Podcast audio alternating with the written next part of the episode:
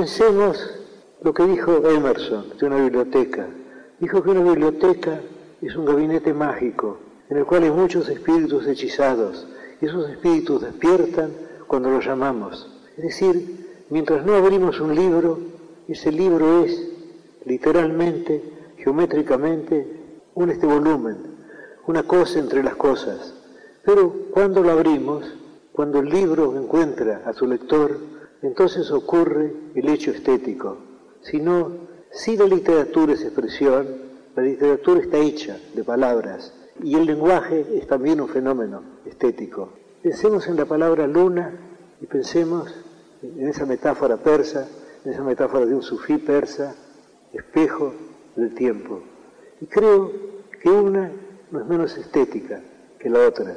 Las dos son obras de la estética, salvo que la segunda ser una obra de segundo grado, porque espejo del tiempo está hecho de dos unidades.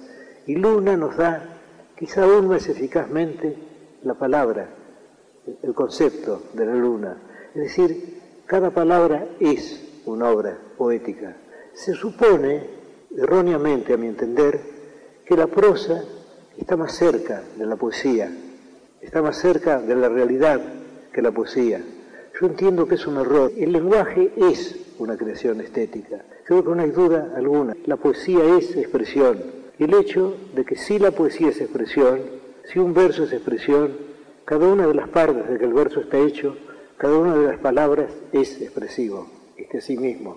Creo que lo sentimos como sabido porque es cierto. El hecho de que la poesía no son los libros en la biblioteca, no son los libros encerrados en el gabinete mágico de Emerson. La poesía es el encuentro del lector con el libro, la lectura del libro, el descubrimiento del libro. Y también hay otra experiencia estética que es el momento muy extraño también en el cual el poeta concibe la obra, en el cual va descubriendo o inventando la obra. Porque según se sabe en latín, las palabras inventar y descubrir son sinónimas. Aquello que dijo este Platón de, que descubrir es recordar, en lo cual Francis Bacon agregó que ignorar es haber olvidado. Es decir, ya todo está, pero tenemos que verlo. Cuando yo escribo algo, yo tengo la sensación de que todo eso preexiste. Yo parto de un concepto general. Yo sé más o menos el principio y el fin. Y luego voy descubriendo las partes intermedias. Pero no tengo la sensación de inventarlas. No tengo la sensación de que dependen de mi arbitrio. Las cosas son así. Son así, pero están escondidas. Y mi deber de poeta es encontrarlas. Porque poesía es leer, es escribir y es compartir lo escrito y lo leído. Poesía 1110. Un espacio para pensar y compartir el acto poético en todas sus formas. La poesía de todas las cosas. Programa especial dedicado al decimosexto Festival Internacional de Poesía. Soy Martín Pucheta, de Argentina. Muda me pasa al conversar con quien sea y donde fuere, descubro, las palabras que digo no dejan de pensar en vos, de atender con su silencio hacia la luz un tácito campito de girasoles. Se salen de la vaina a veces por decir de vos, por cantar de ti, de tanto. Fíjate la palabra tierra, por ejemplo, pobrecita, ahí la tenés. Anda loca de tus ojos y trae a colación la noche y las estrellas a pleno mediodía en la cola del banco. Y viste en la palabra aire, que ya tiende a brisa, esa suave inclinación hacia tu pelo. Y así tiritan todas y no tienen más sentido que el plural de sentirte, de inventar por lo bajo un mundo constante. No es loco pensar que se muden a un poema de forma definitiva. La lluvia cae sobre el portal, está cayendo. Entre nosotros y el mundo, esa cortina, no la corras, no la rasgues, está cayendo. Lluvia fina sobre el portal de nuestra vida. Las gotas caen separándonos del mundo para que podamos vivir nuestras vidas en paz. La lluvia cae sobre la puerta. Está cayendo. Entre nosotros y el mundo esta toalla nos cubre, no la rompas, está cayendo. Lluvia fina sobre la puerta de nuestra casa, por un día, todos lejos, nosotros durmiendo, uno al lado del otro, como las páginas de un libro. La lluvia cae sobre el portal, Lidia Jorge. Mi nombre es Miguel Guerrero, voy a recitar Es mentira de Joaquín Sabina. Es mentira que sepa lo que quiero, es mentira que cante por cantar, es mentira que sea mejor torero con todos los de verdad. Es mentira que no tenga ambiciones, es mentira que crezca mi nariz, es mentira que escribo las canciones de amor pensando en ti. Te digo que es mentira que fui ladrón de bancos, es mentira que no lo vuelvo a hacer, es mentira que nos quisimos tanto, parece que fue ayer. Te juro que es mentira, los reyes son los padres, es mentira que ha muerto el rock and roll, es mentira que sepan a vinagre los besos sin amor.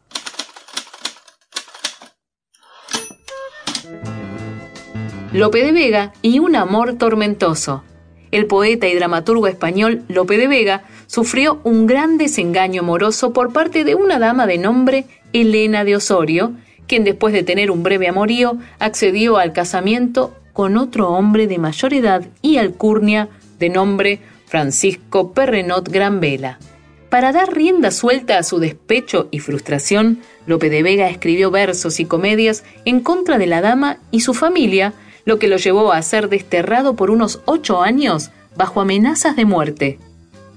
A pesar del tormento final que tuvo su relación, más de 40 años después de la ruptura, Lope de Vega escribe La Dorotea, obra que relata aquel amor tan fuerte que sintió al conocer a Elena Osorio, con quien habrían experimentado lo que se conoce como flechazo. Soy Mara Zapal de la cuenta de Instagram Bondi de Poetas. Este es un poema de Alejandra Pizarnik. Cuidado con las palabras, dijo. Tienen filo, te cortarán la lengua. Cuidado, te hundirán en la cárcel. Cuidado. No despertar a las palabras. Acuéstate en las arenas negras y que el mar te entierre. Y que los cuervos se suiciden en tus ojos cerrados. Cuídate, no tientes a los ángeles de las vocales no atraigas frases, poemas, versos. No tienes nada que decir, nada que defender. Sueña, sueña que no estás aquí, que ya te has ido, que todo ha terminado. Con el tiempo comprendí que la alegría era un arma superior al odio, las sonrisas más útiles, más feroces que los gestos de rabia y desaliento. Almudena Grandes. ¿Qué más tiene que suceder en el mundo? ¿Cuántas lágrimas tengo que dejar caer? ¿Qué flor tiene que nacer para conquistar tu amor? Por ese amor, Dios mío, haría cualquier cosa. Recitar los poemas más lindos del universo, ojalá pudiera.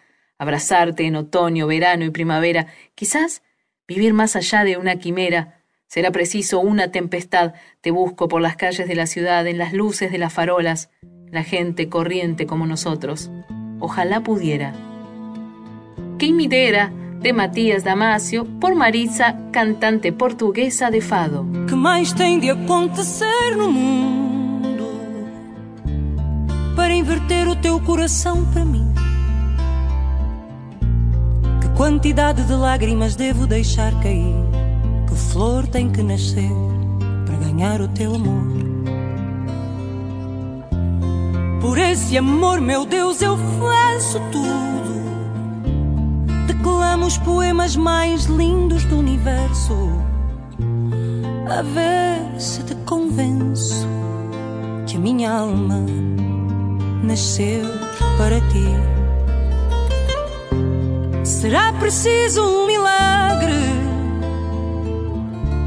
para que o meu coração se alegre. Juro, não vou desistir, faça chuva ou faça sol porque eu preciso de ti para seguir.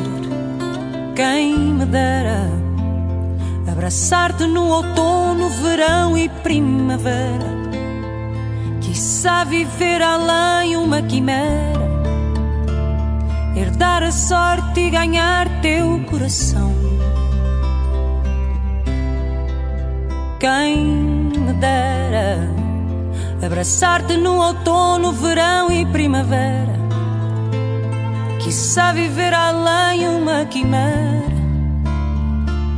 herdar a sorte e ganhar teu coração.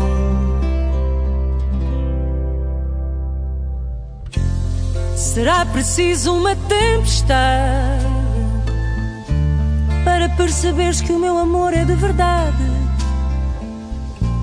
Te procuro nos outdoors da cidade, nas luzes dos faróis, nos meros mortais como nós. O meu amor é puro, é tão grande e resistente como um embondeiro. Por ti eu vou onde nunca iria. Por ti eu sou o que nunca seria. Quem abraçar-te no outono, verão e primavera. Quizá viver além uma quimera, herdar a sorte e ganhar teu coração. Quem me dera abraçar-te no outono, verão e primavera. Quizá viver além uma quimera, herdar a sorte e ganhar teu coração.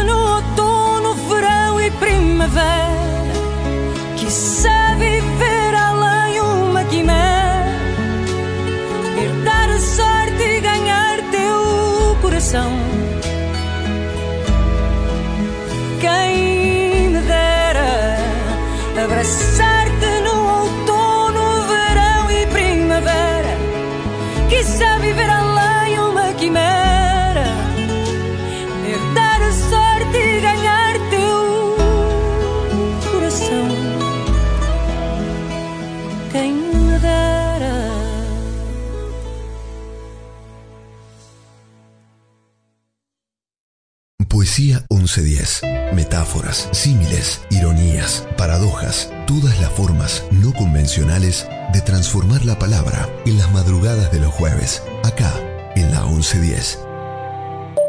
Liliana Ancalao, Huelmapu, Hualmapu, Argentina. Mi escritura está hecha de retazos de memoria, memorias recientes y más antiguas, de descubrimiento de nuestra historia de vida que continúa, de Mapuche Kimun, el conocimiento mapuche que se me va entregando en el camino de regreso al origen. Pienso y siento como mapuche. Escribo en castellano y me autotraduzco al mapuzungún, con las limitaciones de ser un aprendiz de mi idioma materno y también con la alegría de ser parte de una comunidad que lo revitaliza. Me sano con la poesía, junto pedazos de mí que andaban sueltos, hago un tejido de dolor y de ternura. Trata de sentir el suelo, sus pies se hunden en la arena seca, busca sus pies, detiene el movimiento de sus manos, ha encontrado sus pies, pero no los mira. Todo es igual a como era antes. Necesito explicar que es así, que todo es igual a un momento anterior, doloroso. Supongo que hay mar ante sus ojos y que ella mira al mar como mira el centro de un espejo difícil. Propiedad de la espera de Alejandro Zambra.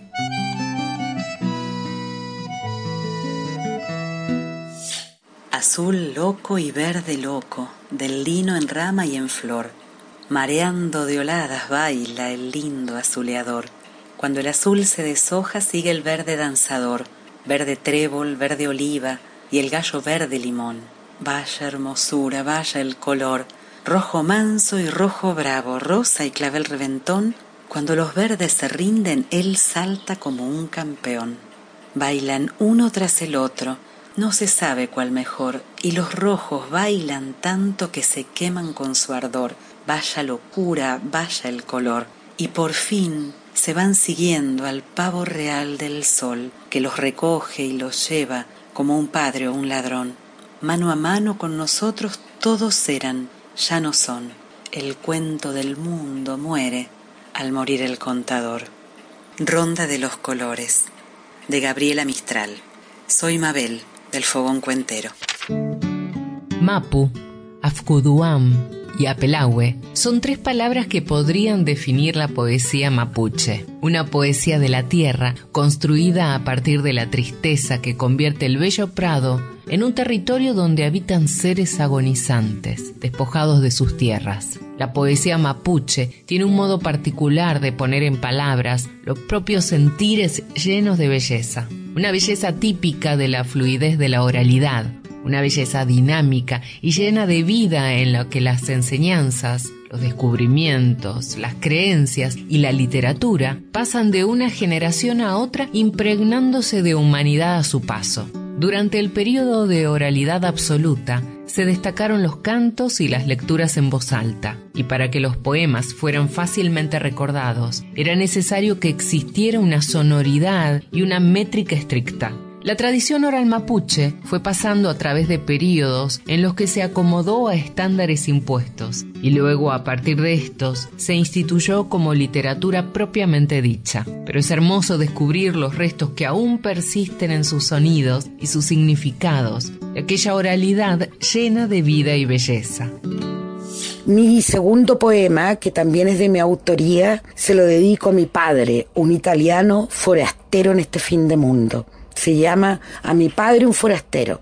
Alma en pena, dice el criollo, alma triste canta el guaso, alma alada dice el borracho, quita pena habla la señora, y en esta tierra lejana has dejado tu fortuna, fortuna que sin aplausos has perdido de un solo paso. Fueron tus días forasteros en este suelo criollo, te enseñó el pan y la olla de barro y de arcilla, pero aún seguía siendo solo un forastero. Oh sí, forastero, del norte a la Patagonia, todo lo fuiste con tu gloria. Amado mío, fuiste solo un forastero. Me enseñaste este idioma, no sabías comprenderlo, pero en la distancia de nuestra tierra no olvidabas esta bandera con estrella. Forastero, Padre mío, tu cuerpo se marchita en el barro de esta distante tierra, pero un día, forastero, viviré en nuestras reliquias, sin olvidar nunca bailar una buena cueca, porque tú, forastero, me enseñaste a cantar los dieciochos, usar un lindo traje, mirar el mar los veintiuno del quinto mes y sentirme orgullosa de esta patria criolla,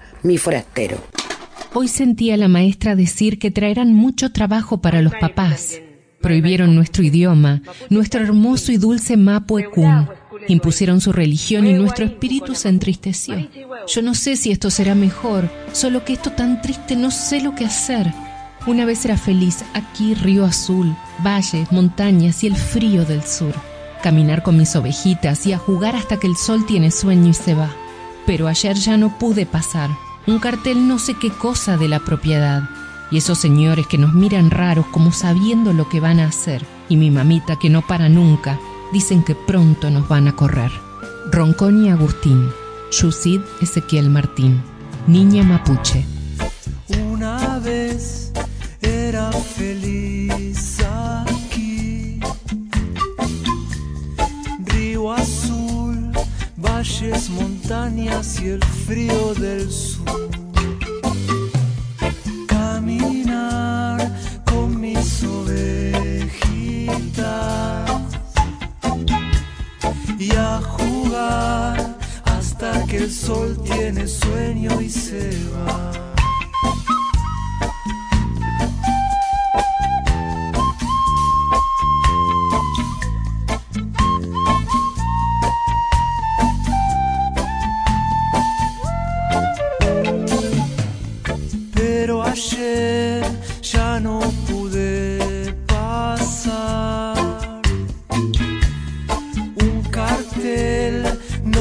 Qué cosa de la propiedad.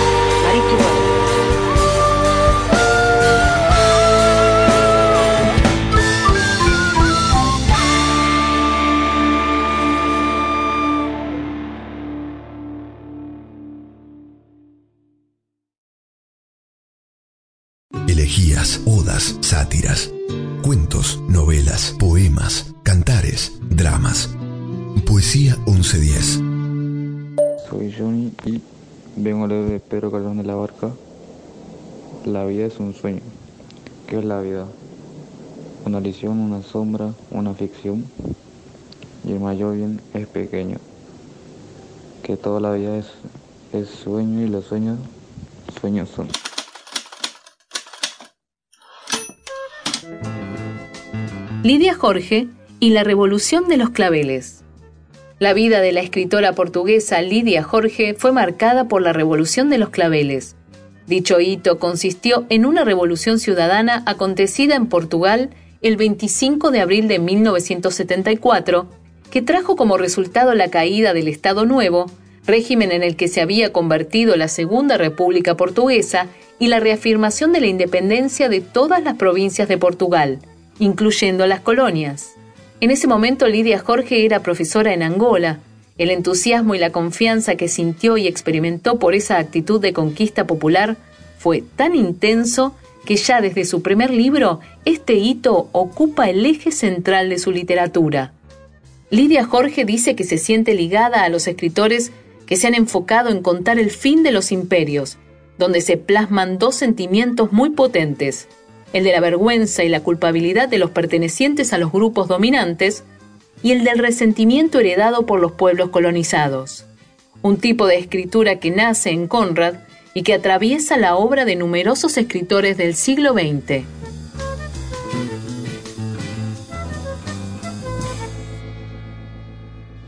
Soy Cristina Ricci y voy a leer un poema de Miguel Hernández, Las abarcas desiertas.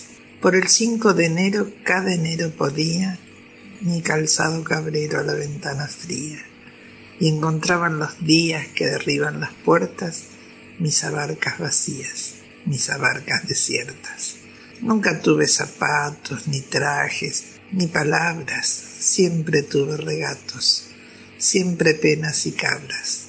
Me vistió la pobreza, me lamió el cuerpo el río, y del pie a la cabeza pasto fui del rocío.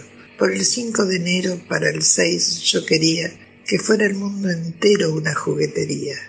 Y al andar la alborada, removiendo las huertas, mis abarcas sin nada, mis abarcas desiertas.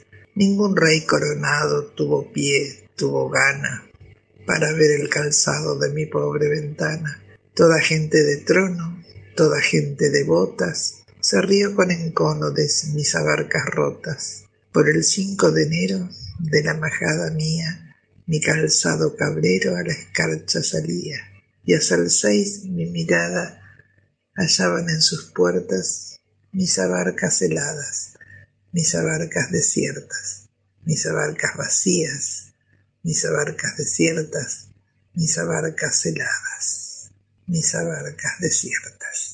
Blogs literarios. El blog literario es un instrumento utilizado por autores, editores y amantes de la literatura como un eficaz medio de difusión. Los blogs son siempre digitales, giran en torno a un tema o un género particular, tienen una periodicidad establecida y sobre todo comunican con sus lectores permitiéndoles participar del espacio por medio de comentarios. Esta última característica los convierte en un eficaz modo de obtener un directo y veloz feedback respecto a los temas planteados o las obras publicadas, y es tal vez el principal motivo de su prolongada vigencia. Antes tu piel sin arrugas, tu salud, escondían lo que eras tú misma. Aquella que balbuceaba casi inconscientemente, pueden entrar la que me apretaba los dedos desesperadamente con miedo de morir, la niña, el ángel, la flor de todos los tiempos, la que no morirá nunca. Tengo una hoja en blanco delante de mí diciendo, ven aquí, cabrón, ¿por qué tiemblas de miedo? Suelta ya esa agonía y cántame en tu lamento, sálvame si puedes de este vil incendio. Qué zozobra, qué ironía, qué desidia, qué desilusión, qué hastío, qué aburrimiento, y quisiera otra guitarra, y quisiera otra cabeza, quisiera estar alegre, y quisiera la tristeza. Incendio de David Muñoz Calvo y José Manuel Muñoz Calvo por Estopa. Sentado en una mesa, paticoja y desmembrada. Hoy me paro a hacer balance de una vida pasada. Hay una carpeta rota, viejas fotos, sucias hojas escritas con sudor, sudor que quema y que moja. Soy la rata de tu casa, soy el tiempo que te pudre. Soy la puta de la esquina, soy cenizas en la lumbre, paparruchas. Qué tontería cuánto falso. Ya no puedo disfrutar, ya no vivo sin el miedo, ahora me toca soñar.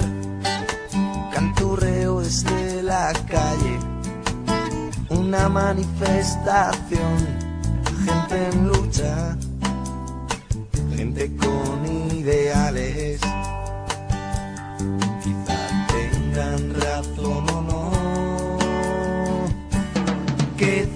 zozobra, qué ironía, qué desidia, qué desilusión, qué hastío,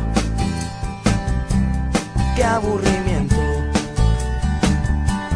Y tal vez pase la vida sin pararse en un buen banco de una planta cualquiera a fumarse un cigarro. Y es que estoy perdiendo el juicio, tengo el puño ya oxidado de tanto pegarle.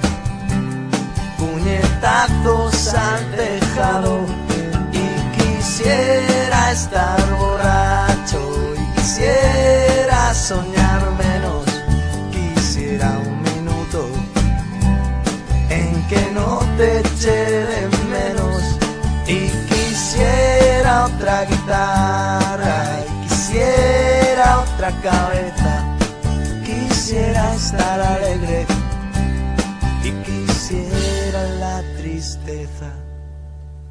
tengo una hoja en blanco delante de mí diciendo ven aquí cabrón que tiemblas de miedo.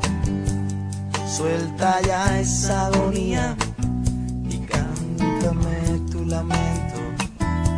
Sálvame si puedes de este vil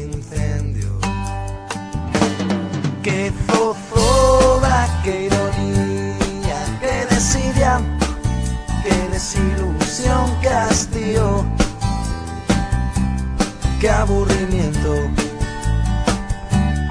Y tal vez pase la vida sin pararse en un buen banco de una plaza cualquiera a fumarse un cigarro.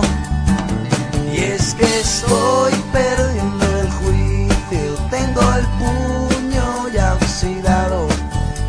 tanto pegarle puñetazos al tejado. Y quisiera estar borracho y quisiera soñar menos, quisiera un minuto en que no te eche de menos y quisiera otra guitarra y quisiera otra cabeza, quisiera estar alegre y quisiera la tristeza.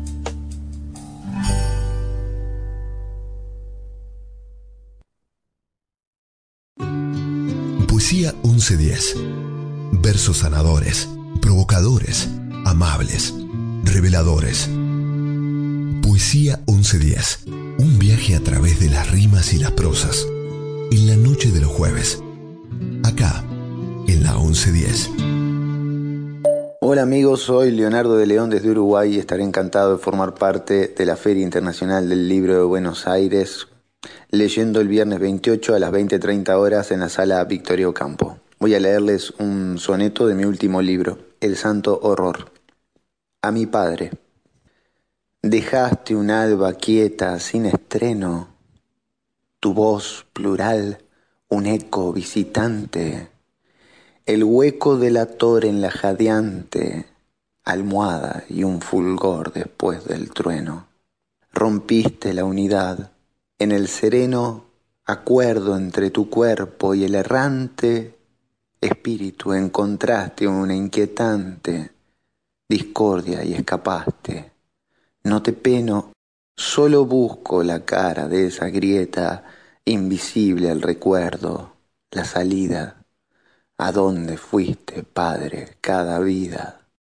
¿Qué invento se despeña y te sujeta? ¿Qué código, qué clave, qué acertijo da a tu reino tan huérfano de hijo? El adjetivo y el nombre, remansos del agua limpia, son accidentes del verbo en la gramática lírica, del hoy, que será mañana, y el ayer, que es todavía. El adjetivo y el nombre. Antonio Machado. Hola, mi nombre es Cristina Cisca, soy teatrista, o sea que en el Teatro Independiente me ocupo de distintas actividades como ser asistente de dirección, productora ejecutiva, a veces actriz. Y agradezco antes que nada a Eduardo Grilli por haberme invitado a leer este poema. Elegí uno de uno de mis autores más queridos y admirados, Antonio Machado. A un olmo seco. Al olmo viejo, hendido por el rayo y en su mitad podrido, con las lluvias de abril y el sol de mayo, algunas hojas verdes le han salido. El olmo centenario en la colina que lame el duero. Un musgo amarillento le mancha la corteza blanquecina al tronco carcomido y polvoriento. No será cual los álamos cantores que habitan el camino y la ribera, habitado de pardos ruiseñores. Ejército de hormigas en hilera va trepando por él, y en sus entrañas urden sus telas grises las arañas. Antes que te derribe, olmo del Duero, con su hacha el leñador, y el carpintero te convierta en melena de campana, lanza de carro o yugo de carreta, antes que rojo en el hogar mañana arda de alguna mísera caseta al borde de un camino, antes que te descuaje un torbellino y tronche el soplo de las sierras blancas, antes que el río hasta la mar te empuje por valles y barrancas, olmo, Quiero anotar en mi cartera la gracia de tu rama verdecida. Mi corazón espera también hacia la luz y hacia la vida otro milagro de la primavera. La literatura de cordel tiene origen en la más popular tradición oral de los siglos XV y XVI en España y Portugal. Con la irrupción de la imprenta, muchas de estas poesías y narraciones pasaron a convertirse en folletos, cuadernos de papel de baja calidad y grandes ilustraciones que los tenderos ponían a vender colgados de cordeles a la puerta de sus tiendas.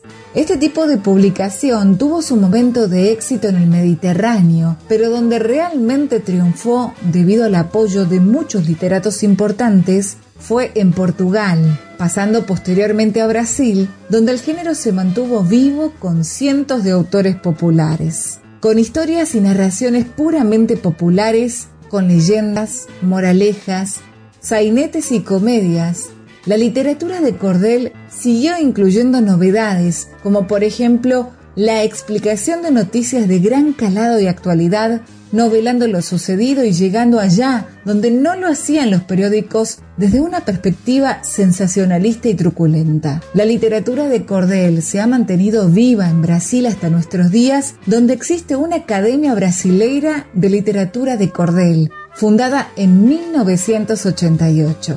Los vendedores de estas peculiares obras son conocidos bajo el nombre de folleteros y todavía hoy es fácil encontrar en librerías callejeras estos folletines y poemarios que cuentan la vida más realista de Brasil desde los ojos del pueblo.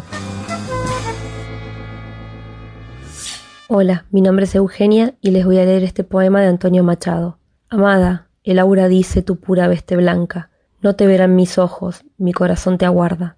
El viento me ha traído tu nombre en la mañana. El eco de tus pasos repite la montaña. No te verán mis ojos, mi corazón te aguarda.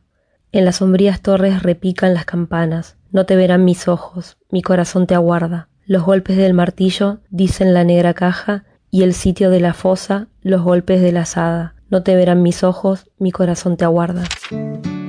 El barroco es un estilo literario que se desarrolló en Europa durante el siglo XVII y que en España coincide con el siglo de oro. Se caracteriza por la ornamentación, los juegos de palabras y la búsqueda de la emoción y el placer estético. Su pensamiento y su espíritu desengañado son, sin duda, una reacción crítica a algunos aspectos del Renacimiento, pero no suponen una ruptura con un clasicismo renacentista, sino una exageración del uso de sus recursos. La literatura barroca hace uso desmedido de la adjetivación, el hiperbatón, la elipsis, la metáfora, la perífrasis, la antítesis y las alusiones mitológicas.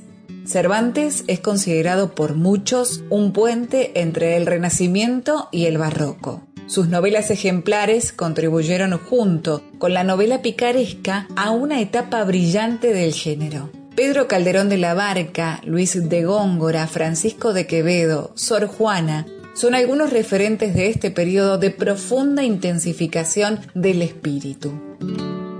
Hola, buenos días, buenas tardes, buenas noches. Mi nombre es Carlos Martín Alonso y mi Instagram es martincarlos.alonso. Y este es mi poema. De niño viví en España. Viajé mucho, viajé lejos, viajé cerca, viajé llorando, viajé cantando, viajé durmiendo, viajé alterado y ansioso. Viajé tanto de tan chico que la verdad no se los recomiendo. Pero antes de asaltarme con sus argumentos, quiero aclarar que de niño es mejor seguro estar en aunque sea un lugar. Que no tengas que pensar si en ese nuevo hogar te cuidarán, si no te sentirás solo viendo cómo tus padres se van, porque claro, hay que trabajar, hay que salir de nuevo, adelante de nuevo, en este nuevo lugar. Y entre juegos olvido lo que siento, lo tapo con la mejor incursión de soldados plásticos que imagino, en la seca y enorme ladera de una montaña de arena. Qué bueno siempre había construcciones cerca. Entre tanto, solo me quedo con la ilusión de amor, la que dicen, la que destella en sus ojos cuando emocionados hablan de sus familias. De eso yo casi no sabía. de chico, nos fuimos lejos de toda posible familiar alegría. Y ahora que estoy en Argentina, extraño esos corazones que conocí del otro lado, pasando el Atlántico.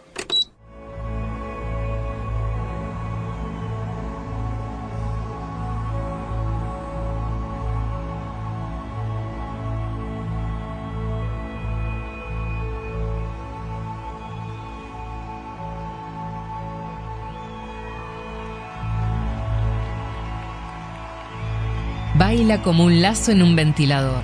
¿Quién iba a decir que sin carbón no hay reyes magos? Aún quedan vicios por perfeccionar en los días raros. Los destaparemos en la intimidad, con la punta del zapato. Ya está aquí. ¿Quién lo vio? ¿Quién iba a decir que sin borrón no hay trato? El futuro se vistió con el traje nuevo del emperador. Guillermo Galván. Los días raros. Mucha suerte a todos de la deriva.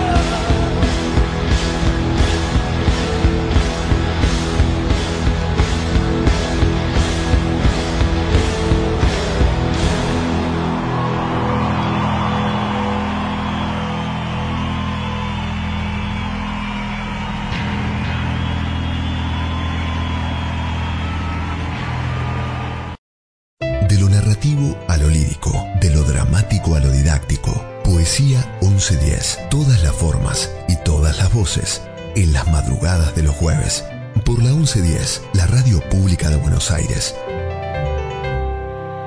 Programa especial dedicado al decimosexto Festival Internacional de Poesía. Mi nombre es Caro Curchi y voy a compartirles algo de mi libro El ojo de las puertas ventana. Una costumbre de hilo ovillado que se enreda en la cabeza. Estoy aferrándome a vos, a esa ausencia que me grita que salga, hacia donde nunca miré, donde culmina mi espalda, y mis debilidades mustias se tornan espirales. Algo de acá, de allá, de nunca, con forma de gato, me arrastra. El abismo como un exprimidor de naranjas, y yo que me quedo en el carozo. Los vacíos del hombre, aunque sientan una plenitud, ahora solo presencia, no contienen nada, solo contienen vacíos. ¿Qué es la esponja? Vacío cuando está lleno, se hinchan más que la esponja, con aire vacío, y ciertamente copian su estructura, todas en cuevas o en gotas de vacío colocadas en racimos de burbujas, de no uva. Ese vacío total se siente como una bolsa llena de esponjas, llena de vacío, los vacíos del hombre o el vacío hinchado, o el vacío que se hinchó porque estaba vacío. Los vacíos del hombre de Joao de Melo. Buenas noches, mi nombre es Mónica Nali Ortiz, soy de Colonia Lieric, provincia de Corrientes. Este poema de mi autoría se llama El Sur. Apetece en la tarde sumergirme en ti, en tu piel sudorosa, saborear la sal que se depositó en ella, estrujar tu cabello mientras tu lengua, tu lengua hace travesuras al sur. Y ahí, entre el sur y el horizonte, hundes tus dedos. Y yo, yo grito que no te detengas, que sigas, que apresures el paso, pero no, tú te detienes para observar mi rostro, para sonreír maquiavélico mientras te despojas de trapos que molestan, que incomodan, y te haces dueño del sur, que nada opone, que se entrega presuroso y sin miedo, ni pudores. Y grito, grito, amor, no te detengas. Muchas gracias. Saramago, fama y religión. Treinta años pasaron entre la publicación de su primera novela, Tierra de Pecado, hasta la segunda, Manual de Pintura y Caligrafía, ambas escritas por el escritor José Saramago.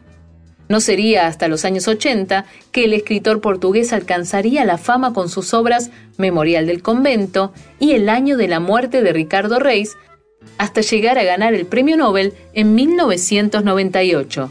Tras la publicación de su libro El Evangelio según Jesucristo, a principios de los 90, las tensiones con la Iglesia llegan a su cenit hasta el punto de ser tachado por la institución como blasfemo y provocador. Teólogos como Juan José Tamayo, sin embargo, admiraron y señalaron la belleza de la definición de el creador que propone Saramago cuando dice, Dios es el silencio del universo y el ser humano, el grito que da sentido a ese silencio.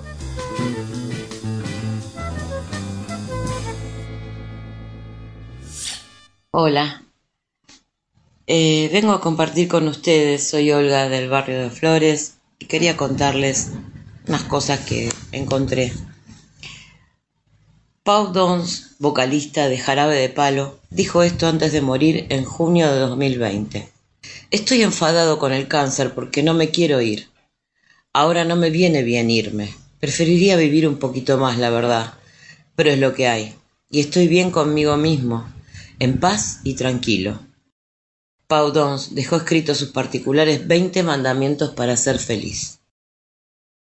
Que sepamos vivir el presente. Que no perdamos el tiempo pensando en el futuro. Que dejemos de creer en la suerte y creamos en nosotros mismos. Que dejemos de hacer montañas de granitos de arena.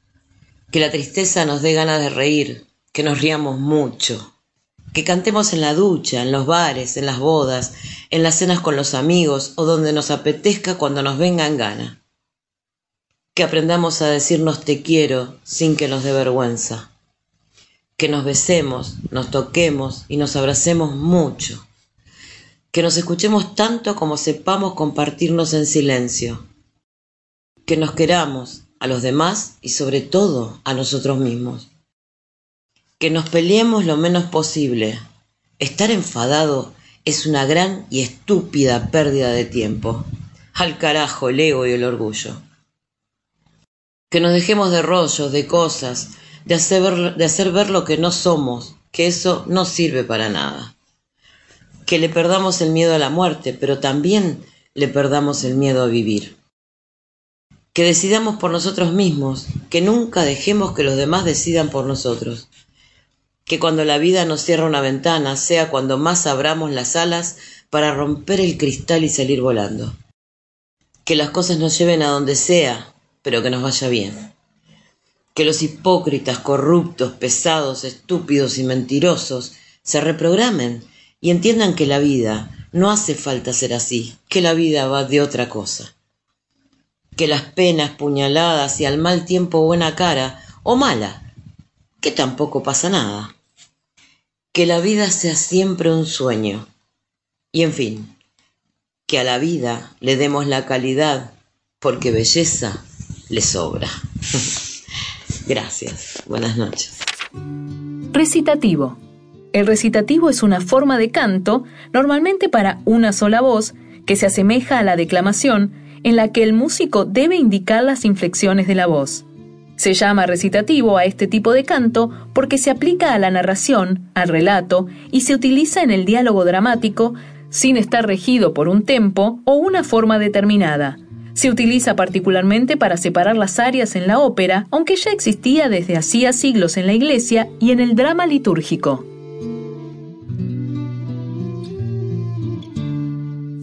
Hola, buenas noches. Soy Mónica y les voy a leer un breve texto que escribí se llama Ser uno, ser todos.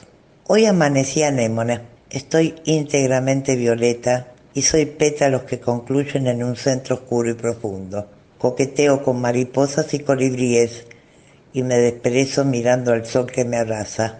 Mañana seré anémona de mar. Seré molusco incrustado en alguna roca o en alguna alga. Somos casi hermanas en forma y color. Los límites de las especies son imprecisos. Ambas, seguramente, amaneceremos humanos algún día y tendremos encontrados sentimientos y sabremos de amor y de soledad, de luchas y de conquistas, pero jamás olvidaremos nuestro destino fitozoológico. Seremos humanos con memoria acuática y florida. Agua y sal, agua y sal, como el agua de mar que se va entre los dedos. Pude estar equivocada, pude tener la razón, pero tuve un acorde de la mejor canción, el sonido de tu corazón. Quedan rumores como gotas de un río, queda el eco de tu voz que atraviesa el olvido. Mucho quemaba, pero más pudo el frío. Ya no hay golpe de timón que desate este lío. Agua y sal, de Jorge Drexler Prada, Alberto Moraga del Riego, por Rosario. Tus ojos de cielo.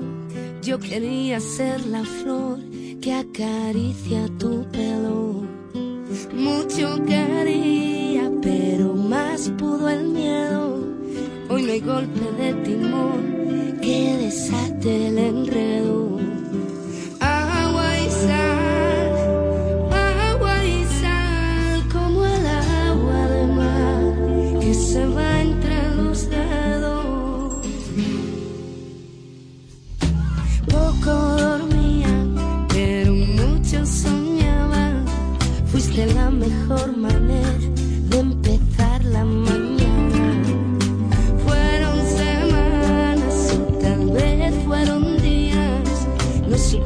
donde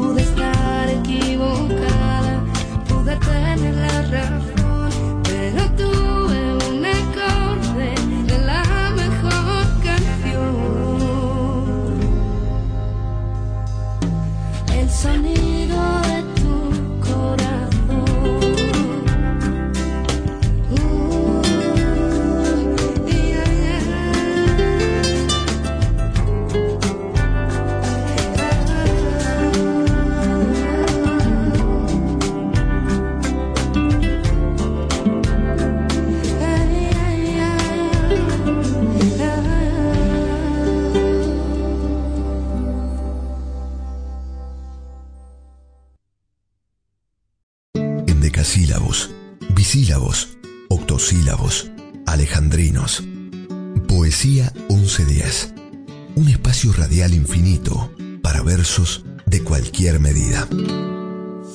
Soy Silvia de Almagro y diré un poema de Gioconda Belli, Ahuyentemos el tiempo, amor. Ahuyentemos el tiempo, amor, que ya no exista. Esos minutos largos que desfilan pesados cuando no estás conmigo y estás en todas partes, sin estar pero estando. Me doles en el cuerpo, me acaricias el pelo y no estás y estás cerca.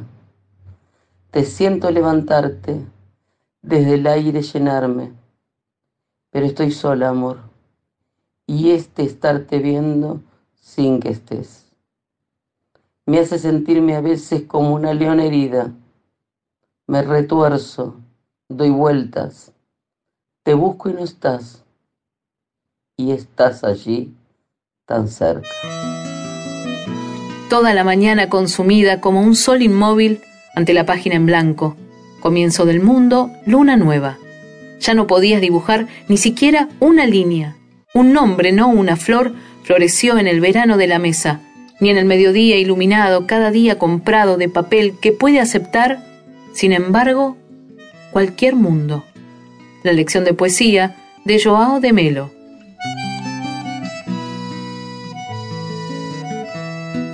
Ven amor, demonio desatado de dulzura y pasión, derrite mis barreras con tus besos, apodérate de mí con tus manos fuertes de caricias tiernas, hazme ser, déjate los miedos fuera de mi cuerpo, permanece en mí, que tu esencia cubra los espacios, abrígame con tu abrazo ahora, el reloj de arena ha sido activado otra vez, no fue cuestión de tiempo, fue cuestión de amor.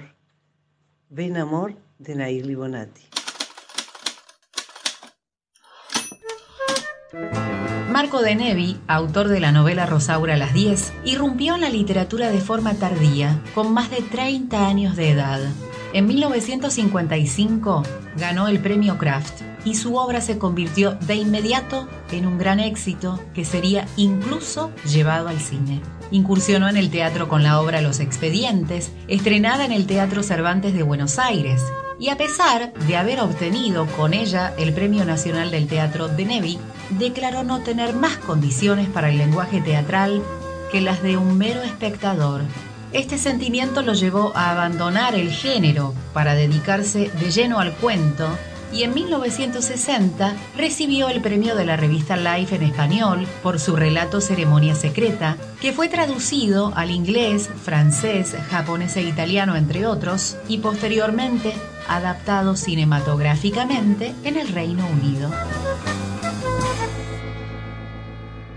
Mi nombre es Ariel Cortina y actúo en la obra El Acomodacoches los viernes a las 19.45 en Paraje Artesón, Palestina 919, Almagro.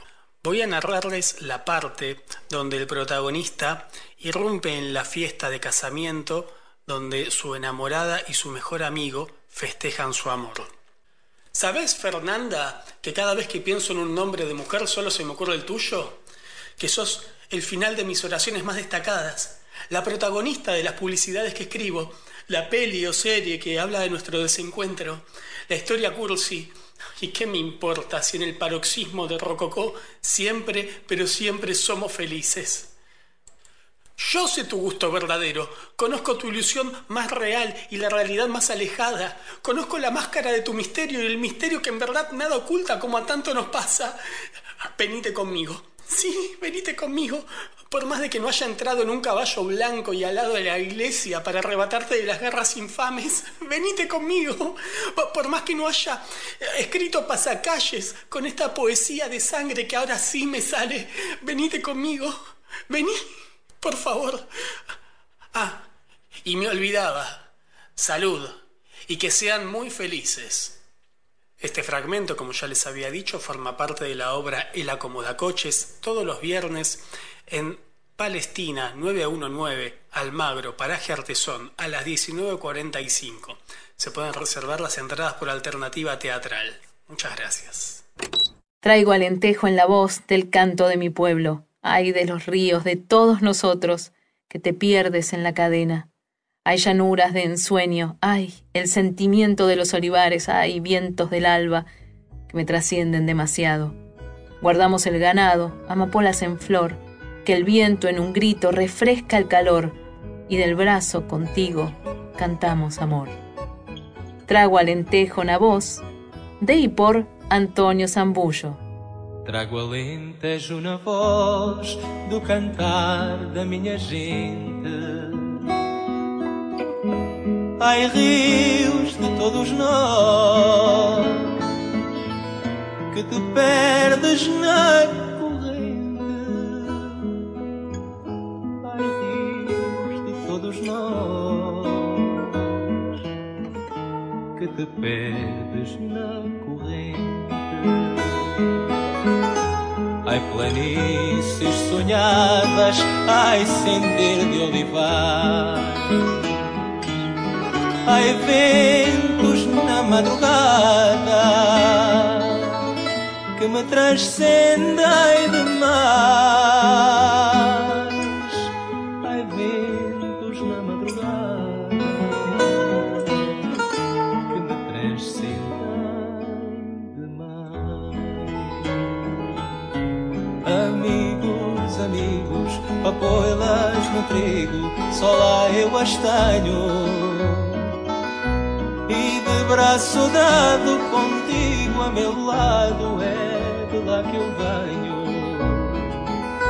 E de braço dado cantando ao amor guardamos o gado papoilas em flor que o vento num brado refresca o calor braço dado contigo a meu lado cantamos amor. Ai rebanhos de saudades que deixei naqueles montes. Ai pastores de ansiedades, bebendo água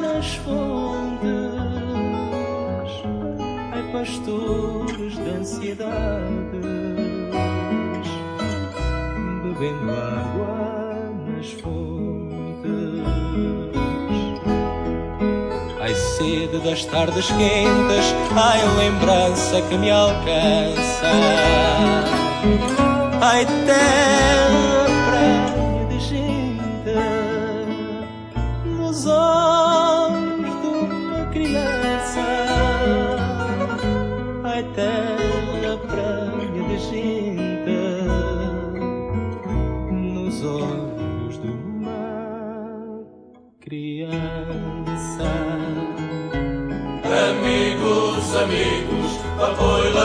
trigo, só lá eu as tenho. E de braço dado contigo a meu lado, é de lá que eu venho. E de braço dado, cantando ao amor, guardamos gado, pampoilas em flor, e o vento num brado refresca o calor,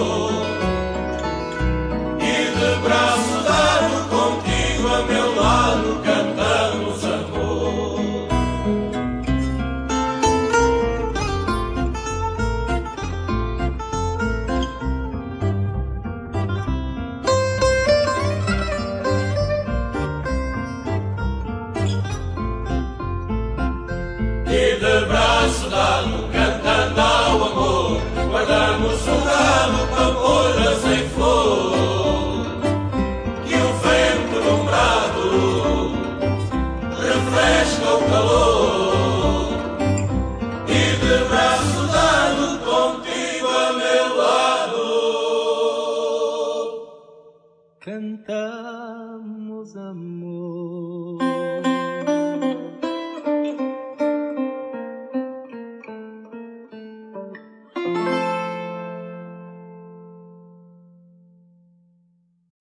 Poesía 1110.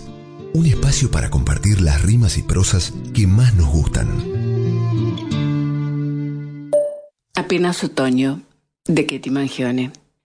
Aquel otoño donde temerarios e inconscientes hacíamos crujir las hojas bajo nuestros cuerpos, sin más atuendo que la esperanza de que todo fuese un sueño, quizá porque era eso lo que nos atravesaba, la desnudez de los árboles, esos primeros vientos traicioneros que nos resistíamos a aceptar, porque la piel todavía olía a verano, porque abril, tan tirano, tan honesto, tan valiente, dejaba todo al descubierto, menos la cobardía, menos las mentiras. Entonces, el maquillaje urbano se caía a pedazos y nosotros, trémulos payasos tristes, insistiendo en no verlo. No podíamos y no entendíamos que nuestras ramas tenían que ser cortadas y nuestras raíces trasplantadas para volver a florecer que no hay paraíso perdido que contenga a dos almas que se amaron en otoño, pero no se atrevieron a mutar, que no se animaron, como el limonero, a perder la cabeza y soportar la cal viva en el cuerpo para sobrevivir durante el invierno, a levantar el suelo con la fuerza de su rebelión, a exponerse a la intemperie sin más abrigo que la incertidumbre, con la osadía de ir dejando el equipaje viajando hacia el sol, con la fuerza de amar, de perdonar al viento, de agradecer la visita de la lluvia, que no es más que alivio fresco para tanta herida abierta. No fuimos capaces de entender que los atardeceres de otoño llegarían tan pronto y nos encontraría con las ramas débiles, con los huesos rotos, echando raíces que ya no se animan siquiera a levantar el suelo y romper el cemento. Con muy diferentes poéticas e intenciones diferentes, Friedrich Nietzsche y Antonio Machado dedicaron textos a la imagen del camino como travesía de vida. Nietzsche dijo en Así habló Zaratustra, por muchos caminos diferentes y de múltiples modos, llegué yo a mi verdad, no por una única escala, ascendí hasta la altura desde donde mis ojos recorren el mundo. Y nunca me ha gustado preguntar por caminos. Esto repugna siempre a mi gusto. Prefería preguntar y someter a prueba a los caminos mismos. Un ensayar y un preguntar fue todo mi caminar. Y es verdad, también hay que aprender a responder a tal preguntar. Este es mi gusto. No un buen gusto, no un mal gusto, pero sí mi gusto del cual ya no me avergüenzo ni lo oculto. Este es mi camino. ¿Dónde está el suyo? Así respondía yo a quienes me preguntaban por el camino. El camino, en efecto, no existe. Machado recitó, Caminante, son tus huellas el camino y nada más. Caminante, no hay camino, se hace camino al andar. Al andar se hace camino y al volver la vista atrás se ve la senda que nunca se ha de volver a pisar. Caminante, no hay camino, sino estelas en la mar. Hola, ¿qué tal?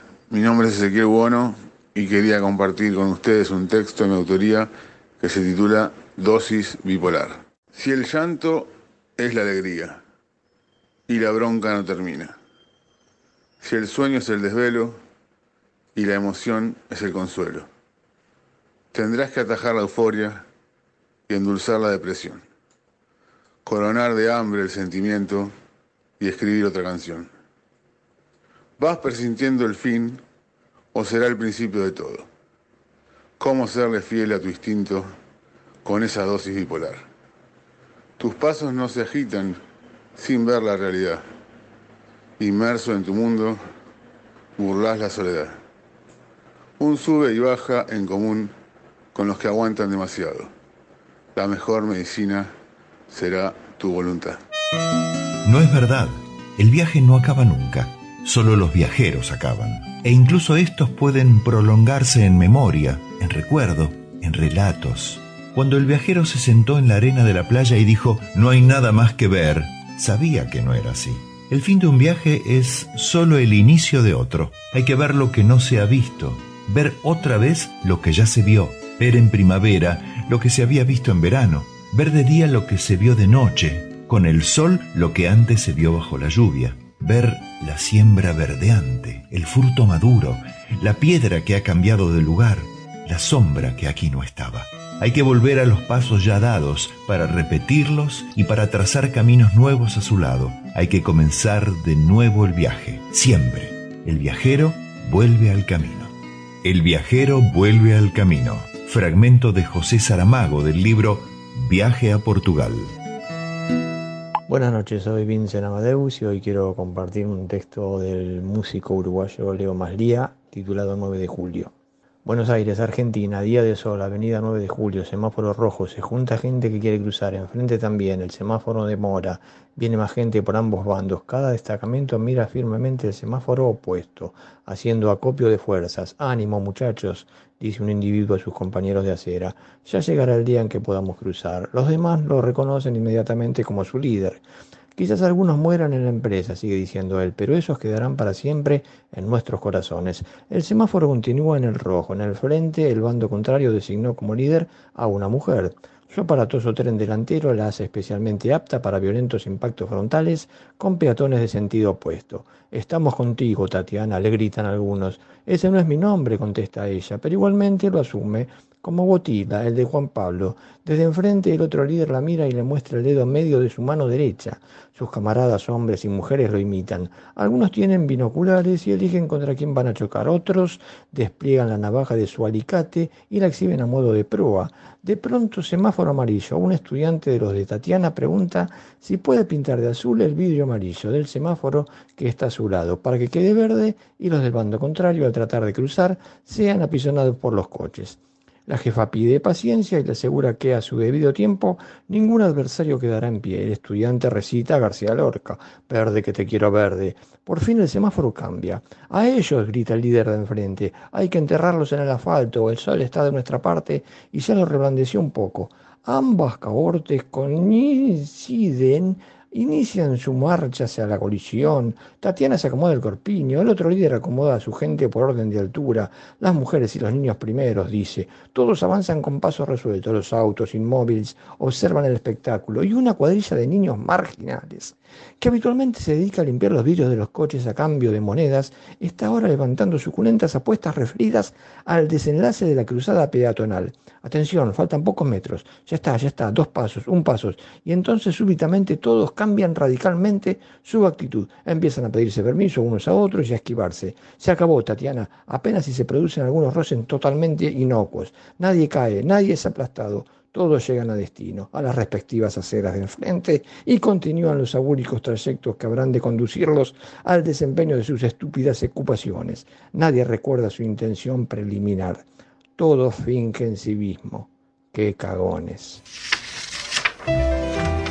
He aprendido a no intentar convencer a nadie. El trabajo de convencer es una falta de respeto, es un intento de colonización del otro. José Saramago. Cuenta nueva. Habrá que reescribir los viejos testamentos, esos que nos dejaron fuera de la herencia Habrá que reescribirlos, no será tarea fácil, habrá que hacerlo a la fuerza, a los gritos, a la pólvora. Habrá que reescribir tanta historia, sublevar su recorrido, reescribir hasta el Antiguo Testamento, que nada quede fuera de nuestro legado, impropiamente desconcedido. Habrá que reescribir los discursos, la parábola del buen samaritano, las cartas de amor, la constitución, los pactos de fe, las homilías, las plegarias.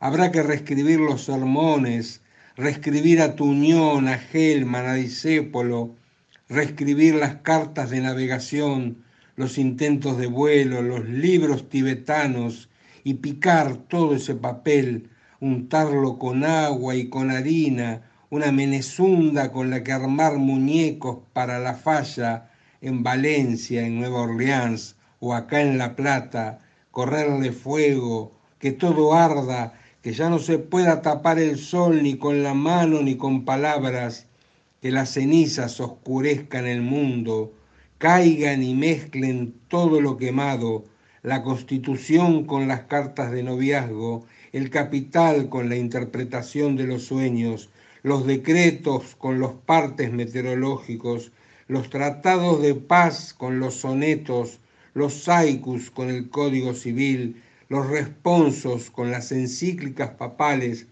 que se mezclen los pactos de amor con las declaraciones de guerra y este poema con la tierra caliente. Daniel Quintero, República Argentina. Tertulia. Las tertulias forman parte de una antigua costumbre, sobre todo en la península ibérica y Latinoamérica. Algunos de los más notables intelectuales y escritores llegaron a ser asiduos asistentes y animadores de algunas tertulias memorables. La tertulia literaria es un espacio para el diálogo donde sus participantes comparten opiniones, reflexiones y emociones, se ponen al día con las nuevas ideas y cultivan el sustrato en el que luego crecerán nuevos estilos, escuelas y corrientes. En 1862, un jovencísimo Galdós llegó a Madrid y quedó deslumbrado por los cafés madrileños y sus tertulias. En Fortunata y Jacinta dejó una pintura fresca y eternamente viva de ese ámbito tan característico de la fecunda literatura española, muy diferente de otros fenómenos similares de la época. De 8 a 10 estaba el café completamente lleno y los alientos, el vapor y el humo hacían un potaje atmosférico que indigestaba los pulmones. Poco después empezaba a clarear la concurrencia. Algunos se iban y las peñas de estudiantes se disolvían. A las 12 vuelve a animarse el local con la gente que regresa del teatro y que tiene costumbre de tomar chocolate o de cenar antes de irse a la cama.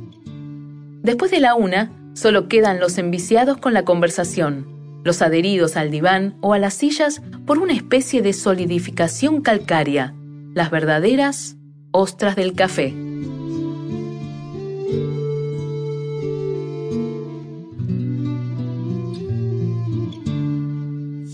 Buenas tardes, mi nombre es Alexander Giraldo, vivo en la ciudad de Cali, Valle del Cauca, Colombia, y quiero compartir esta lectura de unos poemas de Anne Carson porque es una poeta que me gusta muchísimo.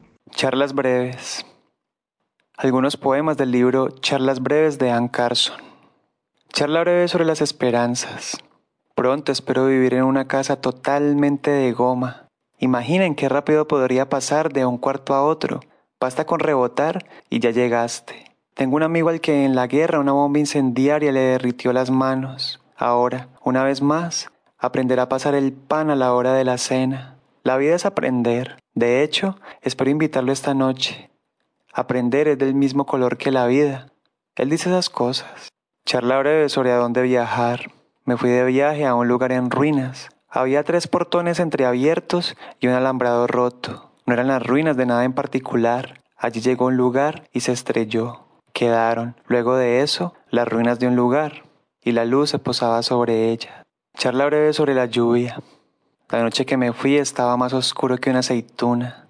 Cuando pasé corriendo por los palacios, extrañamente alegre, empezó a llover. ¡Qué concepto! Esas formas minúsculas. Me perdí al contarlas. ¿A quién se le ocurrió? ¿Y cómo se lo habrá explicado a los demás? Allá, en el mar también cae la lluvia, no cae sobre nadie.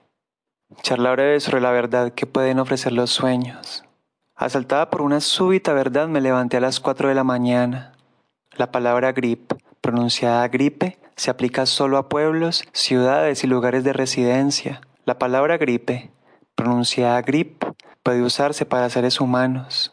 En mi sueño vi las dos partes de esta verdad conectadas por una soga de cinco kilómetros de pelo de mujer. Y en ese preciso momento, todas las preguntas sobre el asesinato de las almas de hombres y mujeres, que encontrarían respuesta tan pronto como yo tirara de la soga, se cortaron y cayeron en un montón al fondo del abismo pedregoso junto al que yo había estado durmiendo. Somos de nuevo mitad y mitad. Somos el moñón del lenguaje. Charla breve sobre Van Gogh. La razón por la que veo es para entender el cielo amarillo, el gran cielo amarillo, dijo Van Gogh. Cuando contemplaba el mundo veía los clavos que clavan los colores a las cosas y veía el dolor de los clavos. Charla breve sobre el hedonismo.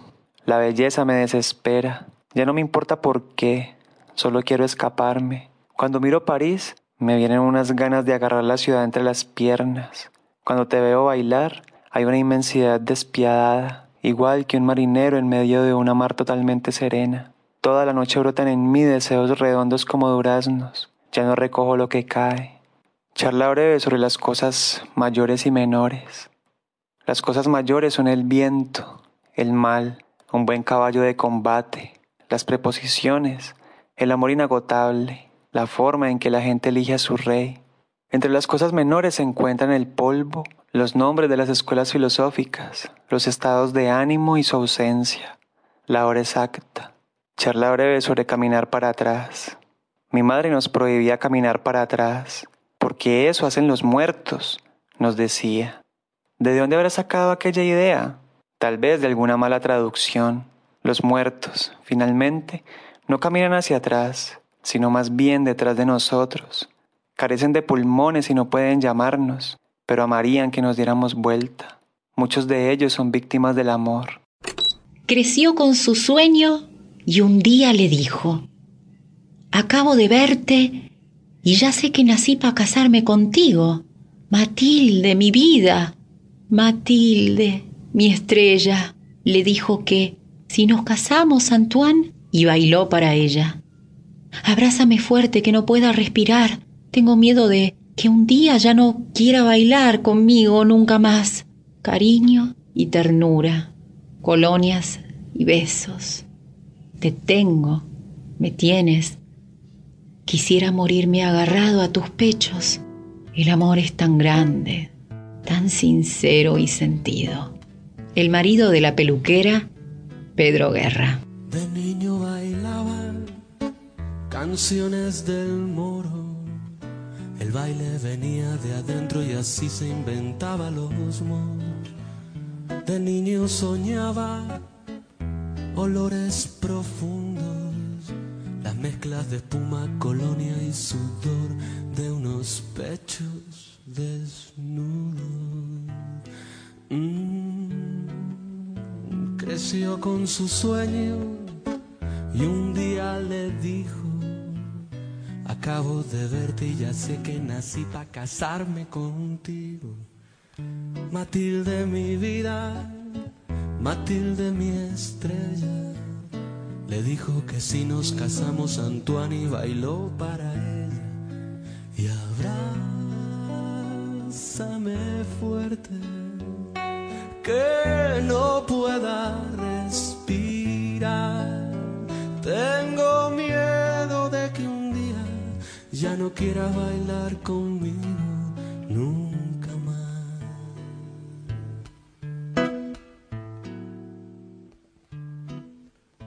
Cariño y ternura, colonias y besos.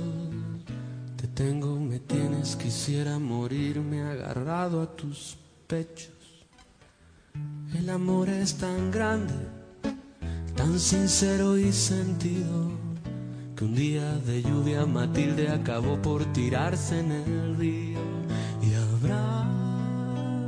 abrázame fuerte que no pueda respirar. Tengo miedo de que un día ya no quiera bailar conmigo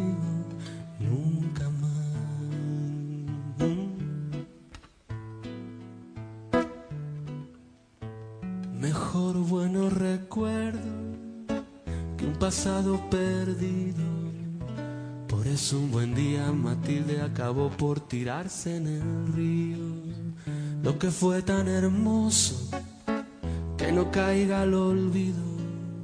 Te estaré recordando por siempre Matilde que tú no te has ido y abrázame fuerte que no pueda respirar.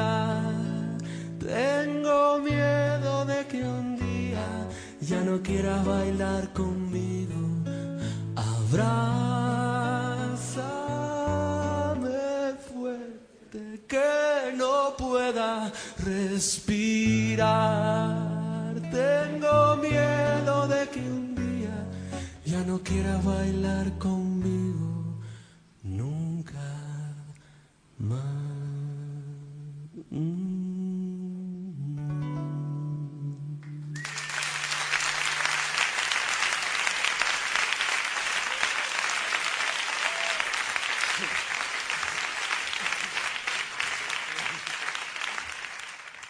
batería, la creatividad hecha músico. Se llama Tino Di Geraldo.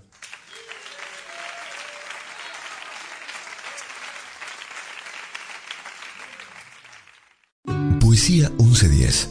Un espacio para compartir las rimas y prosas que más nos gustan. Soy Tilsa Ota y soy peruana.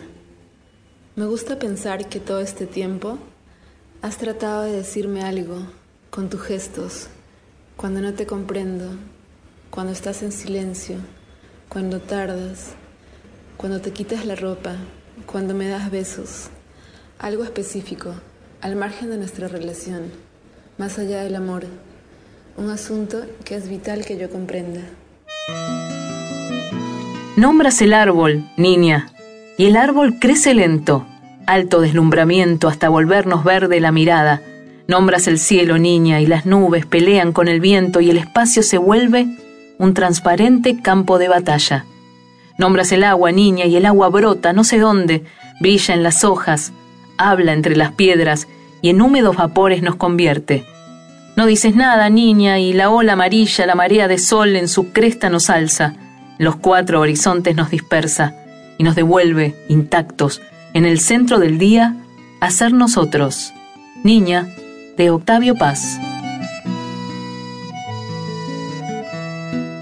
Alicante. Su mirada se desliza por la superficie de la roca, y frente a ella dos ojos la contemplan quietos y sorpresivos. Si en una mirada se puede reflejar el miedo, no es en la suya. La pata de la oveja que le ha sido encomendada está temblando, no deja de moverse.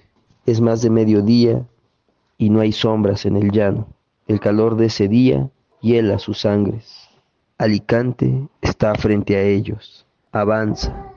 Se sumerge entre la orilla de la roca. Comienza su avance. Su longitud es infinita. Los precedentes de sus crímenes se reflejan en las ubres de las vacas a las que ha vaciado, comenzando por la leche hasta llegar a la última gota de su sangre. Alicante tiene hambre. Han pasado noches y por fin la luna es llena. Los que le temen han salido a buscarla. El pastorcillo ya dijo dónde se esconde. La han matado a palos. El pastorcillo ha visto el miedo, ha visto cómo le brota la leche. Te han matado, Alicante. El pastorcillo se pregunta, ¿por qué saliste, Alicante? ¿Para qué saliste en una noche de luna llena, Alicante? Microcuento Trodos Mercado 2021. Atlacomulco, México. Los quebrantahuesos fueron un grupo de artistas que planteaban una corriente poética de tipo visual allá por los años 50. Alterando de manera organizada los materiales impresos, estos poetas modificaban el sentido de las oraciones generando una especie de collage de palabras. Nicanor Parra, su creador, proponía este juego poético para demostrar que la poesía puede ser lúdica además de profunda. En 1952, y junto a Enrique Lin, Alejandro Jodorowsky y Jorge Berti, Parra crea en Chile un diario mural, Quebrantahuesos, que consistía en una modesta cartulina intervenida sin ninguna regla u orden. Usando recortes de otros periódicos impresos, inventaban portadas de diarios imaginarios. Los trabajos finales se exhibían en lugares públicos, donde los transeúntes disfrutaban de esos juegos de palabras absurdas, llenos de sentido crítico y humor.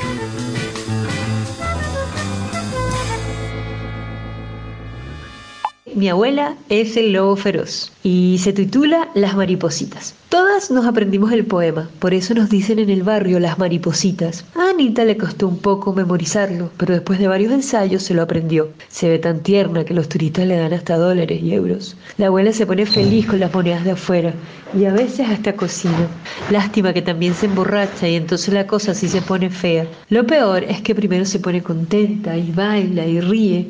Siempre cuenta que cuando era joven era artista y canta unas canciones con una voz ronca y desafinada. Después se pone a llorar y habla del maldito Toño que la había abandonado. Ya a esas alturas sabemos que nos puede llegar un puñetazo o una botella y nos ponemos en guardia. Como los gatos descolados que nos conocen, saltamos lejos ante cualquier movimiento brusco. A la abuela todas le tenemos miedo, pero más le tememos a los perros. Son cuatro, los tiene amarrados y con la cuerda corta. En las noches los suelta. Una vez un hombre tuvo la mala idea de saltar la mampara, probablemente pensando que podía encontrar algo de valor para robar. Con un solo silbido de la abuela los perros le saltaron encima. Todas vimos cómo la lo desgarraron y se lo comieron, mientras la abuela se reía a carcajadas. Luego nos miró y nos dijo la sentencia. Ya saben lo que les pasará si me traicionan. Todas pagarán por una así que con cuidadito. A partir de ese día, además de las propinas, juntamos colas de gato y se las damos a los perros. Tal vez, si nos quieren más a nosotras, podamos hacer que se la coman a ella. Fin. Cartas. Pablo Neruda a Albertina Rosa. Albertina, también hoy, 22, llegó carta de ti. Estás magnífica. El domingo me voy. Venía la pluma. El viento me la quitó. ¿Has llegado allá? ¿Estudias? He robado un gatito romano, hermosísimo. Lo llevaré a Santiago. Hay aquí ya una bruma de invierno y qué tristes los puertos cuando llueve. He aquí mi retrato. Pablo. Esta carta fue escrita a Albertina Rosa por Pablo Neruda en el sur de Chile, en Puerto Saavedra, en la desembocadura del río Imperial, tierra donde nacieron sus mejores poemas de juventud. Albertina y Pablo se conocieron el 18 de abril de 1921 cuando ambos estudiaban su primer curso en el Instituto Pedagógico. Los frecuentes paseos y conversaciones dieron lugar a una relación que se extendió desde 1922 hasta 1932, como lo atestiguan los textos, cartas y poemas que Neruda envió a la joven a lo largo de este amor. 8 minutos 46 segundos. A George Floyd. We are the people without tears. Ana Akhmatova. En el libro de los sucesos alguien escribe, es la hora negra donde la taciturna expande su sombra sobre los tulipanes.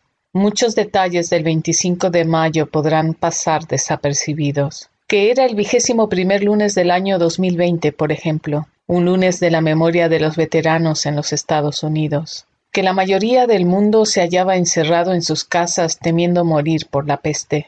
Se olvidará que la esmeralda, porque cada día guarda su gema del destino. Fue la piedra verde que marcó los sucesos de ese día con su moho, que la primavera había entrado en su día 67 y el ambiente era tibio. Quizás se olvide pronto que en la ciudad de Minneapolis, en el estado de Minnesota, hay un cruce sórdido entre la avenida Chicago y la calle Este 38, en un vecindario con un nombre siniestro, el Parque del Polvo del Cuerno porque recuerda a los rinocerontes blancos extintos en la tierra de los hombres. Quizás también en el libro de los sucesos se olvide el nombre de la vinatería donde se inicia este recuento, y de que un trozo de papel que un hombre ordinario quiso dar a cambio por un paquete de cigarrillos tenía el rostro de un asesino de los pueblos originarios, un presidente que les robó sus tierras a cientos de miles y les hizo marcar en una senda sobre la nieve, con sangre y lágrimas, su destierro. Quizás se pase por alto en el libro de los sucesos que ese rostro de Andrew Jackson se encontraba impreso pobremente. El tendero sostiene que falsamente.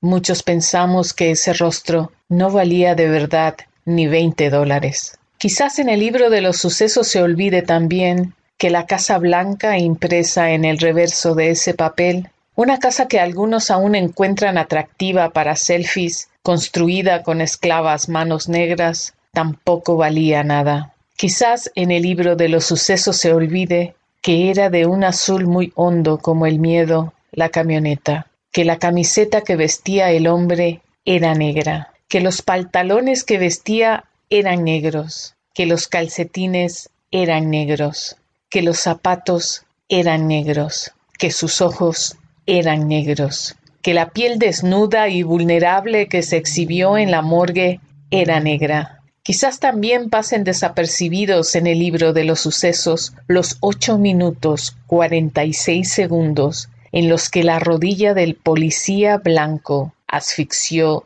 el cuello negro. Quizás se quiera borrar del libro de los sucesos que gritó dieciséis veces no puedo respirar, que jadeó con la lengua ennegrecida dos veces la palabra mami, que se orinó, que sangró por la nariz, que suplicó a los cuatro policías no me maten, y en el penúltimo segundo de la hora negra de los tulipanes, frente a los testigos que filmaban sin poder mover un dedo, antes de que todo desapareciera, dijo me estoy muriendo. Entonces alguien que sabía que todo nos sucumbe cuando se nos quiebran los ojos, se asomó a la ventana de la muerte por los ojos quebrados de ese hombre, con su cuerpo clavado en el pavimento negro por un hombre blanco con guantes negros, y pronunció por primera vez su nombre. Cuando los sin nombre incendiaron las ciudades, un eco insistente imploraba Di su nombre, di su nombre, di su nombre. Fue a partir de entonces que la otra página del libro de los sucesos se comenzó a llenar con las vidas de los anónimos, y lo que quedará escrito ya no podrá dejar a ese padre, a ese hermano, a ese hijo, a ese amante sin nombre, muerto y con los labios quebrados te pronuncio. Matamos lo que amamos, lo demás no ha estado vivo nunca. Rosario Castellanos. Hola, soy Juan de Recoleta. Quisiera compartir un poema, mi abuela siempre lo recitaba y hace poco me acordé de ella y busqué una parte del poema y descubrí que era riquezas de Gabriela Mistral. Tengo la dicha fiel y la dicha perdida, la una como rosa, la otra como espina. De lo que me robaron no fui desposeída, tengo la dicha fiel y la dicha perdida y estoy rica de púrpura y de melancolía. Ay, qué amante es la rosa y qué amada es la espina. Como el doble contorno de dos frutas mellizas, tengo la dicha fiel y la dicha perdida. Un saludo. Son cinco minutos. La vida es eterna en cinco minutos. Suena la sirena, de vuelta al trabajo, y tú caminando lo iluminas todo. Los cinco minutos te hacen florecer. Te recuerdo, Amanda. La calle mojada, corriendo a la fábrica donde trabajaba Manuel. La sonrisa ancha, la lluvia en el pelo, no importaba nada. Ibas a encontrarte con él. Te recuerdo, Amanda. De Víctor Jara, por Jopo. Te recuerdo, Amanda, la calle mojada, corriendo a la fábrica donde trabajaba Manuel. La sonrisa ancha, la lluvia en el pelo, no importaba nada y vas a encontrarte con él,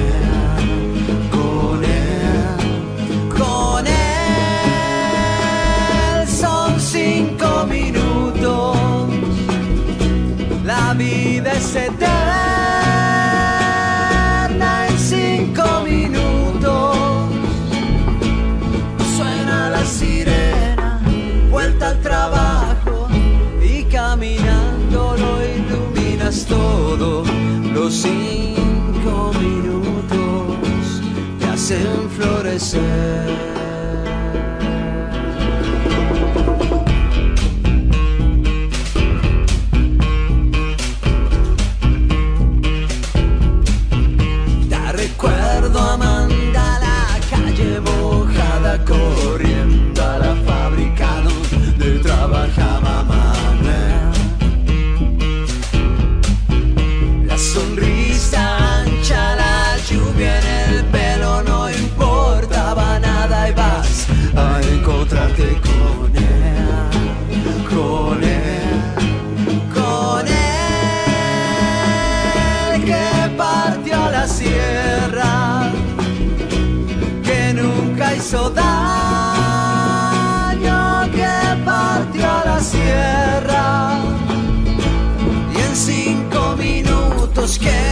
Destrozado. Suena la sirena, vuelta al trabajo, muchos no volvieron, tampoco Manuel.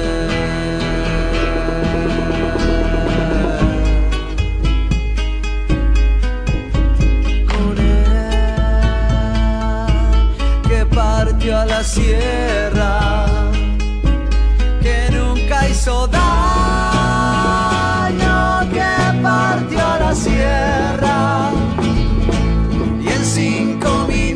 momentos quedo destrozado, suena la sirena, vuelta al trabajo, muchos no volvieron, tampoco más.